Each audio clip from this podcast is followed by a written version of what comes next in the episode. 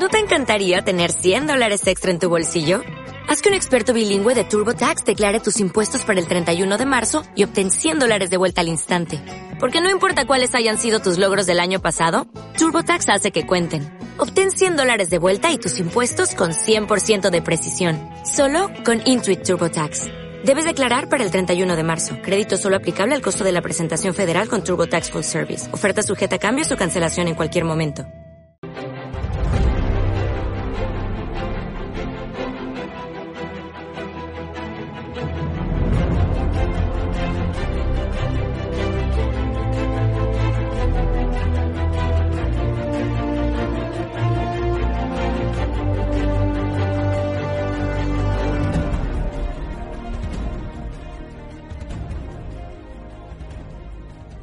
Al informativo de Magnífica Televisión, dedicado a ofrecer las noticias de la Iglesia y del mundo.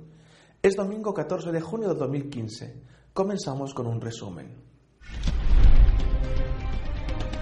El cardenal Casper, el gran promotor de la comunión a los divorciados vueltos a casar, ha asegurado en una entrevista que el Papa no ha apoyado su propuesta, sino que solo ha alentado a que se debata sobre el tema.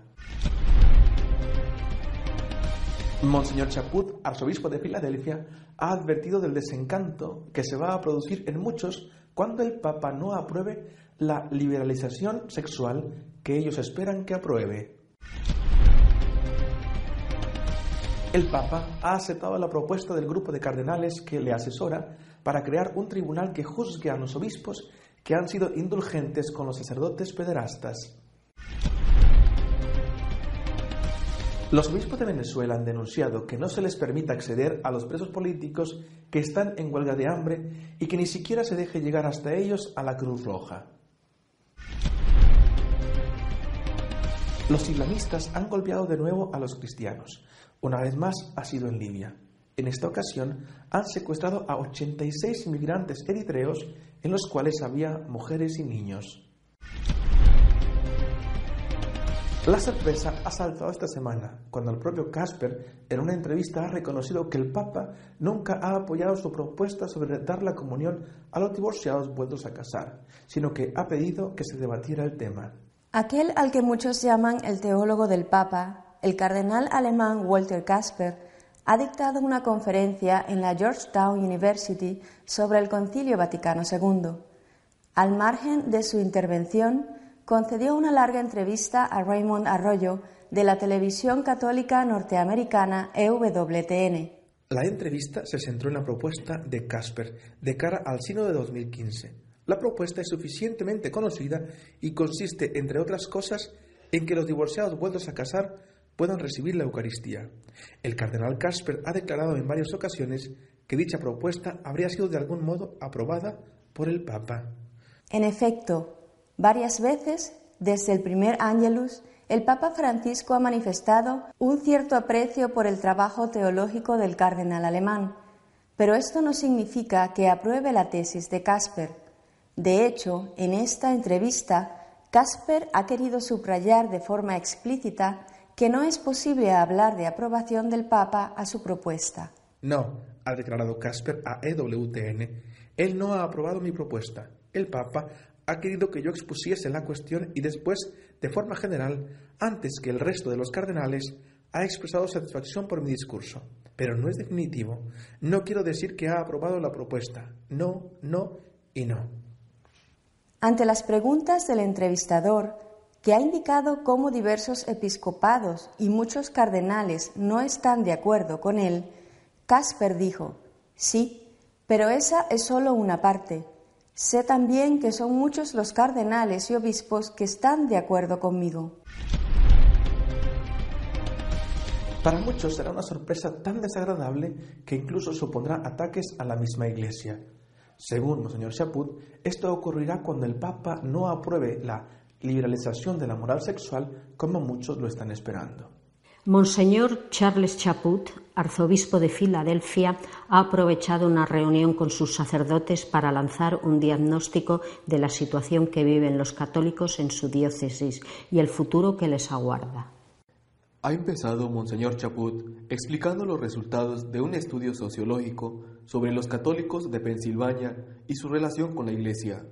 Los resultados no son malos, no obstante, señala el arzobispo, hay algo que sí resulta preocupante, el envejecimiento de los católicos, la poca incidencia de la Iglesia entre los nacidos durante las décadas de los 80 y 90. La iglesia de la infancia de la mayoría de los sacerdotes estadounidenses se está acabando y no va a volver. La iglesia dentro de 20 años será más pequeña, menos rica, menos influyente y probablemente menos libre de hacer su trabajo que en cualquier momento del siglo pasado. Nuestro trabajo a partir de ahora es asegurarse de que también sea más entusiasta, más fiel y mejor dirigida.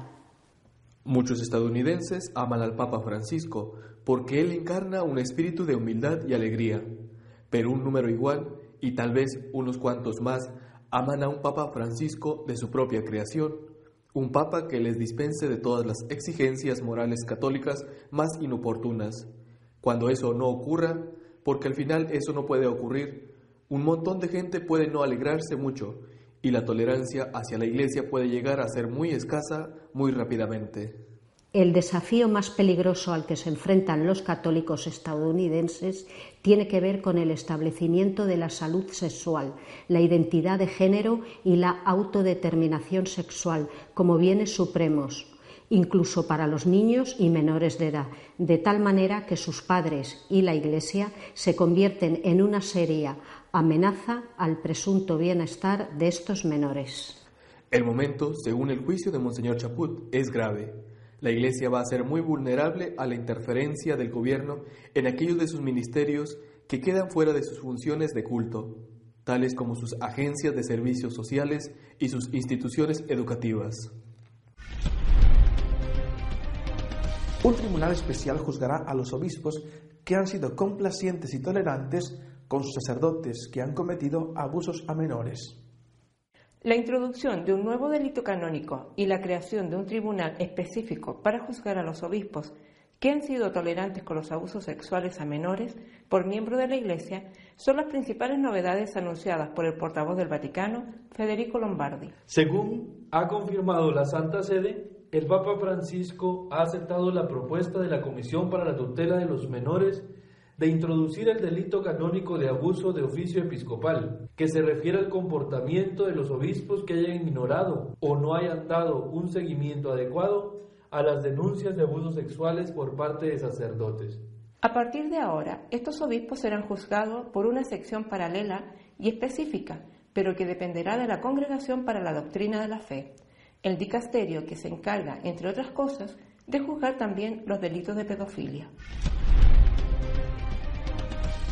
La situación en Venezuela es insostenible con un grupo de presos políticos que están en huelga de hambre. Los obispos han denunciado que ni a ellos ni a la Cruz Roja les permiten acceso. El arzobispo de Caracas, cardenal Jorge Urosa, y Monseñor Roberto Luque, presidente de la Comisión Justicia y Paz de la Conferencia Episcopal Venezolana, han criticado que a la Iglesia se le impida la visita a los presos políticos Luque explicó que no ha podido entrar a la cárcel de Coro y que ni siquiera le permiten entrar a la Cruz Roja. El cardenal Urosa, arzobispo de Caracas, manifestó que los obispos están interesados en la convivencia, al progreso y la paz de todos los venezolanos. Afirmó, allí radica la importancia del encuentro entre todos los sectores. Debemos hacer llamados para resolver los gravísimos problemas que hay. Uno de ellos son los presos políticos, llamados para evitar el abuso en derechos humanos sobre todo ante tantas noticias sobre maltratos. Esperemos que se dé el diálogo. Siempre estamos dispuestos a ayudar a mediar para el encuentro y el entendimiento entre todos los sectores, señaló. El cardenal Urosa coincidió con Monseñor Padrón, presidente del episcopado, en que espera que cambie esta actitud tan fuerte con dirigentes de la oposición y presos que deberían ser sometidos a juicio en libertad. Nuevamente el Estado Islámico ataca a los cristianos en Libia. 86 inmigrantes eritreos han sido secuestrados, entre ellos mujeres y niños. Una ONG especializada en ayudar a cristianos que huyen de los musulmanes ha denunciado el secuestro de 86 cristianos de Eritrea, entre ellos 12 mujeres y niños, que viajaban en un camión hacia Trípoli, en Libia. Los miembros del ISIS, el Estado Islámico, han separado a los emigrantes cristianos de los musulmanes, dejando libres solo a los últimos. El ISIS en Libia ya ha cometido crímenes crueles contra los cristianos, los últimos en abril, cuando se difundieron videos de ejecuciones sumarias de fieles etíopes y eritreos. En este caso, la mayoría de los asesinados eran de Eritrea, además de un grupo de una docena de etíopes. Los eritreos secuestrados por los musulmanes habían llegado a Libia huyendo de su propio país, en el cual hay un régimen que ha sido acusado por el Consejo de Derechos Humanos de la ONU de graves violaciones de los derechos humanos. Nuestro comentario editorial de esta semana está dedicado a las palabras del cardenal Casper y de Monseñor Chaput sobre la comunión a los divorciados vueltos a casar.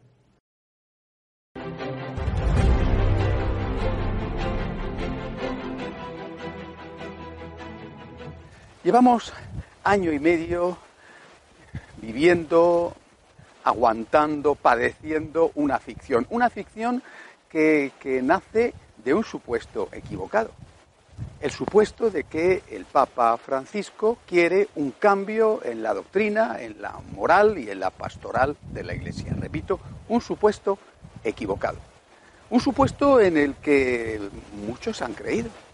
Es decir, muchos han creído que efectivamente el Papa Francisco estaba por el cambio en lo referente a la comunión de los divorciados vueltos a casar o en otras cosas, como por ejemplo el tema de la homosexualidad muchos han creído que el Papa Francisco estaba a favor de eso y algunos han reaccionado diciendo esto no se puede hacer y otros han reaccionado aplaudiendo diciendo estamos encantados.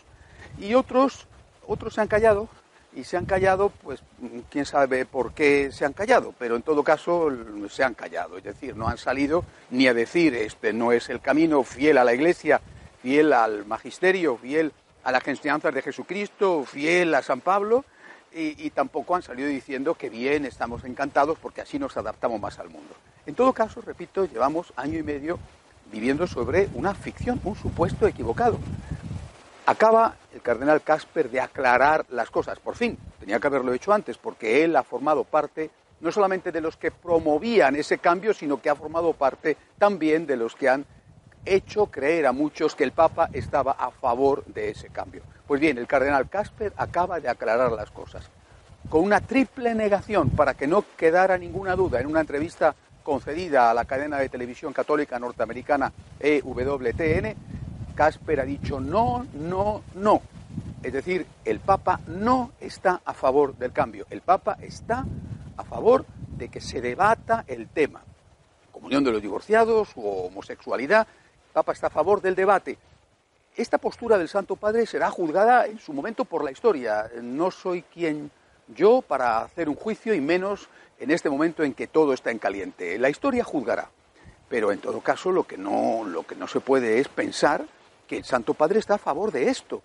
Repito, hay que darle gracias a Casper que, que, ha montado el lío, verdaderamente, pero que aclara las cosas. El Papa no está a favor de que estos cambios en dogma, en moral y en pastoral de que estos cambios se introduzcan. Insisto, porque conviene tener las cosas muy claras. Ahora, una vez que esto es así, que ya sabemos que el Papa no está a favor y que se deshace esta confusión que llevamos año y medio sufriendo, eh, ¿qué va a pasar ahora? Yo creo que va, debería de pasar algo hacia adentro y seguramente, por desgracia, pasará algo hacia afuera. Hacia adentro, que las cosas que están claras y que los que están callados tendrían que hablar, por lo menos decir lo que opinan y que desde luego los que están preparándose para el próximo sínodo eh, tienen que saber que allí se van a debatir unos temas y que no es que van a apoyar las tesis del cardenal Casper pensando que el Papa las apoya, sino que ahora tienen que saber que esas tesis no están apoyadas por el Papa y eso les dejará delante de su propia conciencia, pero no escudándose diciendo como yo soy fiel al Papa, yo apoyo esto. Eso para empezar. En segundo lugar, eh, sinceramente, también hay que ver lo que va a ocurrirnos fuera. Eh, esta semana eh, también ha hablado Monseñor Chaput, el, realmente inteligente y valiente arzobispo de Filadelfia, refiriéndose a esto y diciendo se ha creado una expectación, una expectativa de cara a estos cambios en muchísima gente y cuando esto no se vea atendido, porque no puede verse atendido, entonces puede ocurrir perfectamente que haya un rechazo contra la Iglesia, sobre todo en los países más secularizados, que haya medidas de intolerancia hacia una Iglesia porque, como un niño que cree que le van a dar un caramelo, cuando no se lo dan, pues se enfada. Se ha creado un supuesto que no va a ocurrir y que puede provocar un rechazo, un rechazo mayor contra la Iglesia por parte de esos sectores más secularizados. Personalmente creo que tenemos que afrontar los meses que faltan para el sínodo, tenemos que afrontarlos con calma, con un debate que sea sereno en el cual el Santo Padre ya no esté inmerso en ese debate. El Papa ha propiciado el debate, ha querido el debate, repito, lo juzgará la historia. Pero ahora el Papa está fuera del debate. Es decir, nadie puede decir, porque Casper ha sido clarísimo, que el Papa está a favor de ese cambio. El Papa lo que está es a favor del debate, no a favor del cambio. Tres veces lo ha negado Casper. Creo que esto tiene que hacer que el debate sea mucho más sereno, mucho menos tenso y sobre todo, y hablo ya desde la perspectiva personal, estoy sinceramente encantado porque llevo año y medio en que me están diciendo que estoy en contra del Papa porque estoy defendiendo la doctrina de la Iglesia y porque estoy diciendo que no es verdad que el Papa no está a favor de ese cambio. Lo que llevo aguantando este año y medio solo lo sabe Dios.